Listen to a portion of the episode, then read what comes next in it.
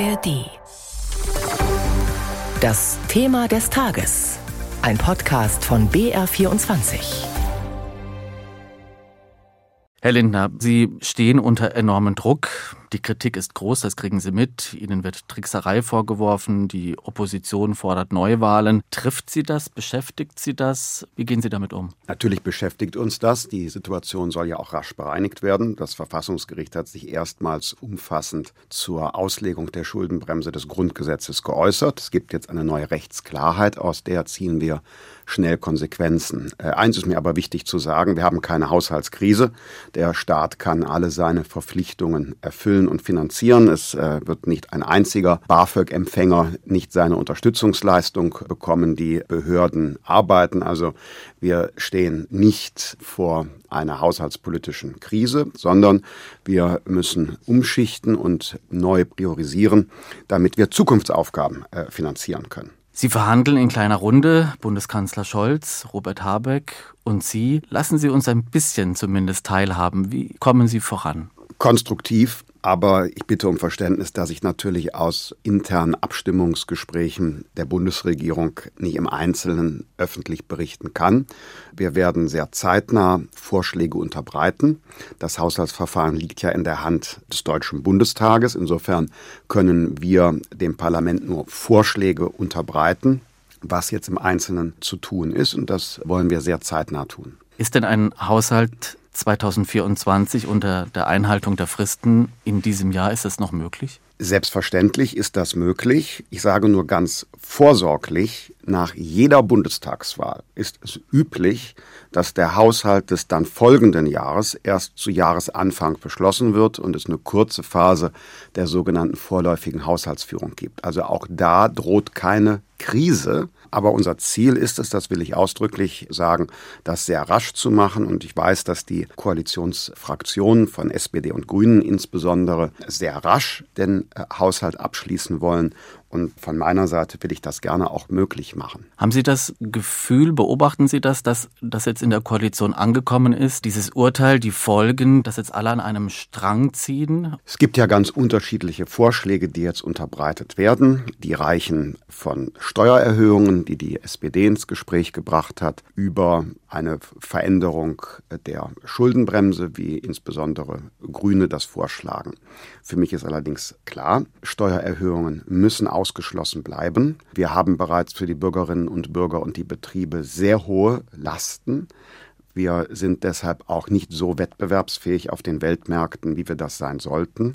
Und wir haben im nächsten Jahr eine Konjunkturprognose, die auf Rezession deutet. Da wäre es töricht, jetzt die wirtschaftliche Entwicklung durch Steuererhöhungen zu belasten. Und auf der anderen Seite sind wir erfolgreich beim Kampf gegen die Inflation, indem wir nämlich die Europäische Zentralbank unterstützen durch eine restriktive Fiskalpolitik. Und deshalb die Vorschläge, die auf Steuererhöhung oder auf Aufweichen oder Umgehen der Schuldenbremse hindeuten, kann ich nur abraten. Sind das die sogenannten roten Linien? Das sind ökonomische Grundüberzeugungen in dieser Lage, aber tatsächlich waren das auch Voraussetzungen für eine Partei, die FDP, überhaupt in eine Koalition einzutreten. Wir wollen die Steuern senken und nicht erhöhen und auf der anderen Seite solide Staatsfinanzen mit rückgehenden äh, Schuldenquoten und den Pfad sollten wir nicht verlassen. Es gibt viele in der FDP, die schließen es aus, dass für den Haushalt 2024 noch einmal die Notlage erklärt wird, um die Schuldenbremse zu umschiffen. Schließen Sie das auch aus? Wir sind in laufenden Gesprächen. Da ist es schon ein Gebot der Professionalität, der Kollegialität und der Höflichkeit, dass man nicht permanent öffentlich irgendetwas ausschließt. Klar ist aber, dass mich die Argumente, die öffentlich vorgetragen werden für einen neuen Notlagebeschluss 2024, dass diese Argumente mich noch nicht überzeugen. Die äh, Hürde für einen Notlagenbeschluss, auch vom Verfassungsgericht äh, wurde das ja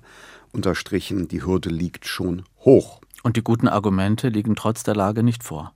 Ich kenne noch keine, die mich überzeugen würden. 17 Milliarden Euro müssen nach Ihrer Rechnung eingespart werden.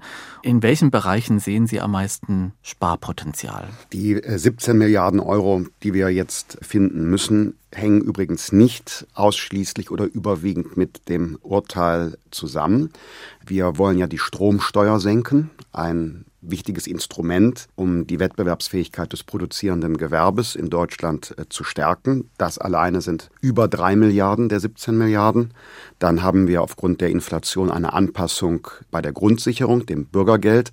Das sind sechs Milliarden Euro und weiteres mehr. Das heißt, das sind Ausgaben, wo wir den Haushaltsentwurf aus dem letzten Sommer jetzt ohnehin, auch ohne das Urteil, aktualisieren müssten. Ist nur wichtig zu sagen, weil in der öffentlichen Diskussion oft der Eindruck entsteht, die 17 Milliarden erklärten sich alleine aus dem Verfassungsgerichtsurteil. Das ist mitnichten so.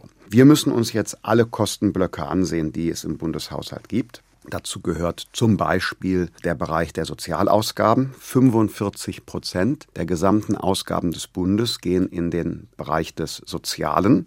Man darf schon die Frage stellen, ob der Staat nicht treffsicherer seine sozialen Ziele verfolgt. Und auf diesem Weg müssen wir uns begeben.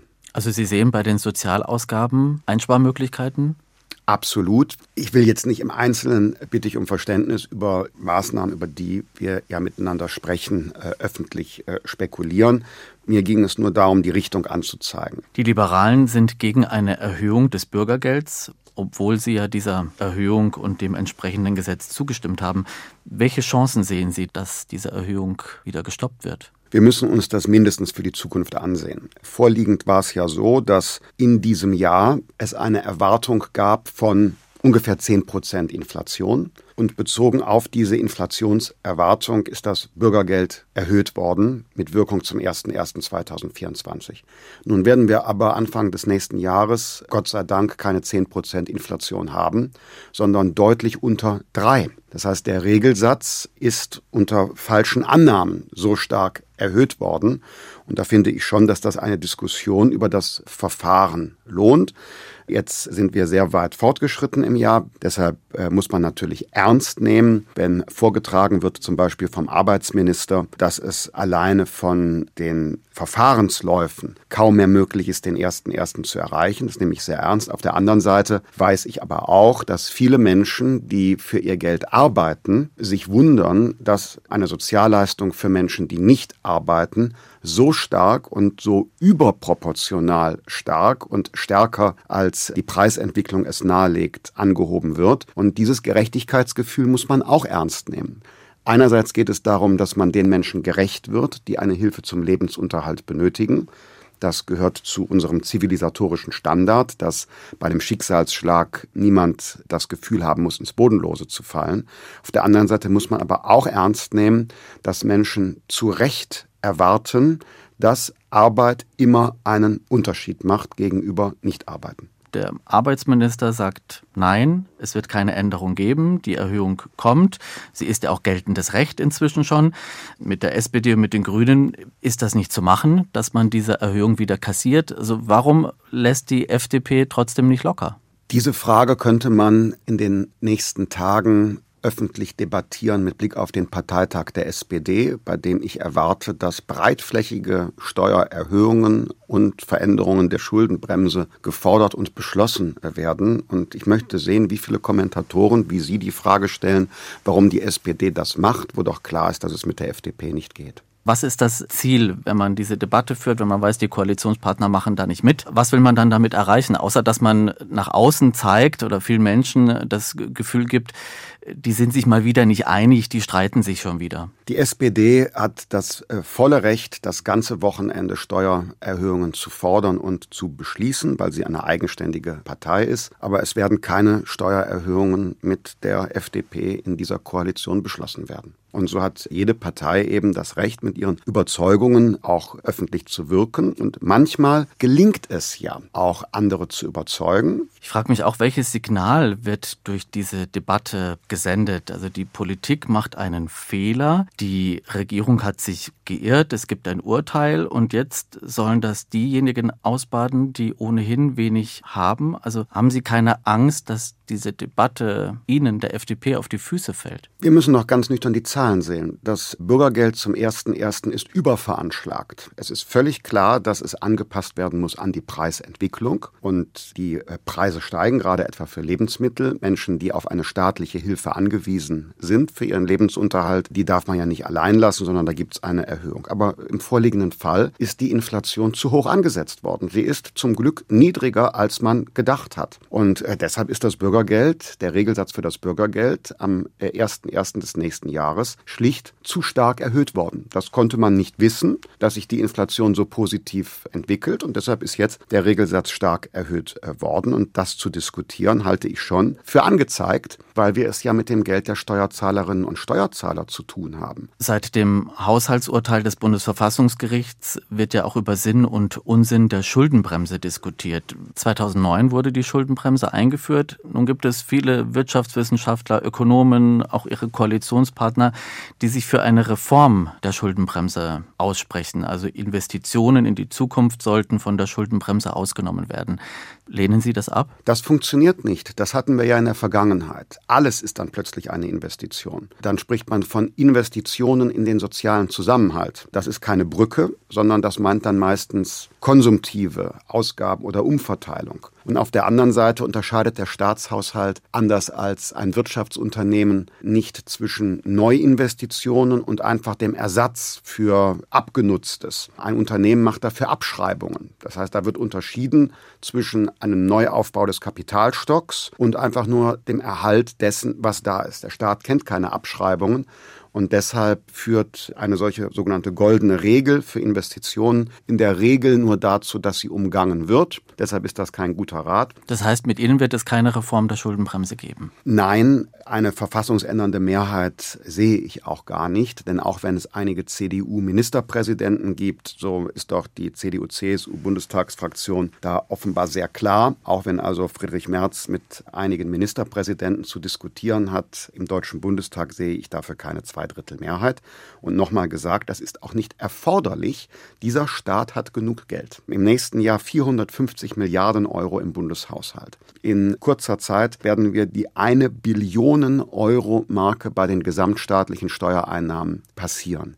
Wir haben genug Geld. Der Appetit nach immer mehr Geld ist für mich verstörend. Wir müssen mit dem Geld, das wir haben, nur besser umgehen. Weniger Subventionen, weniger Finanzhilfen, größere Treffsicherheit, weniger Bürokratismus. Und dann ist genug Geld da, noch mehr zu investieren. Oft genug ist es im Übrigen auch so, dass die Gelder für Investitionen gar nicht genutzt werden. Die bleiben am Jahresende übrig, weil auch bei öffentlichen Vorgaben die bürokratischen Verfahren so langwierig sind, dass das vorhandene Geld gar nicht eingesetzt werden kann. Es gibt auch den Vorschlag, die Kosten für die Klimapolitik in einen verfassungsrechtlich abgesicherten Transformations- und Infrastrukturfonds auszulagern, also darüber das zu finanzieren. Wäre das eine Lösung? Auch das ist eine äh, Umgehung, die versucht, immer neu Schulden zu machen. Ich sehe nicht, dass es dafür politische Mehrheiten in Deutschland gäbe. Ich warne aber auch davor. Wir haben natürlich die Verpflichtung, die natürlichen Lebensgrundlagen zu schützen, aber innerhalb des Rahmens der Schuldenbremse müssen wir die Veränderung erreichen. Warum? Wenn wir einfach nur ein Kohlekraftwerk abschalten, und daneben mit Subventionen gebaute Wasserstoffkraftwerke installieren. Dann erhöhen wir die Schulden, aber nicht den gesellschaftlichen Kapitalstock, weil das Kohlekraftwerk funktionierte ja noch. Das heißt, wenn wir Schulden, zusätzliche Schulden machen für Klimapolitik, dann belastet das die Tragfähigkeit unserer öffentlichen Finanzen. Wir müssen also im Rahmen dessen, was wir an Schulden tragen können, die Klimapolitik erreichen. Und das ist für mich ein Anlass zu sagen, vielleicht müssen wir auch die Art und Weise, wie wir Klimapolitik machen, hinterfragen. Vielleicht ist sie zu teuer und auch zu bürokratisch. Vielleicht gibt es marktwirtschaftliche, technologische Wege, die besser funktionieren, als immer nur mit öffentlichen Subventionen und staatlicher Lenkung CO2 einzusparen. Aber die Klimakosten werden steigen, genauso wie die Herausforderung immer größer wird im Kampf gegen den Klimawandel. Viele fragen sich, woher soll das Geld kommen? Ich bin überzeugt davon, dass wir äh, in der Klimapolitik effektiver werden können. Wir machen das sehr planwirtschaftlich. Die Politik gibt im Einzelnen für Branchen und Sektoren vor, was zu tun ist. Wir machen uns jetzt daran, das zu überwinden. Das äh, neue Klimaschutzgesetz dieser Koalition wird marktwirtschaftlicher sein. Die unterschiedlichen Lebensbereiche und Sektoren, Industrie, Verkehr und so weiter können sich dann gegenseitig helfen. Und das Ziel ist, durch den marktwirtschaftlichen Ideenwettbewerb, durch Unternehmergeist, Einfallsreichtum, die Kosten für die Vermeidung von CO2 zu reduzieren, auch durch Technologien. Beispielsweise kann ja die Speicherung von CO2, Carbon Capture und Storage Lösungen, kann die Speicherung von CO2 aus einem fossilen Energieträger ja auch einen Beitrag leisten und man kann ihn aber dann noch eine gewisse Zeit nutzen und das kann zu Kosteneinsparungen führen. Auf solch einen Weg werden wir uns begeben müssen. Glauben Sie, die Koalitionspartner, Ihre Koalitionspartner sind da auch bereit? Die Grünen haben sich mit ihrem Europawahlprogramm offensichtlich ja gerade vorsichtig für solche Technologien geöffnet, was ich sehr begrüße.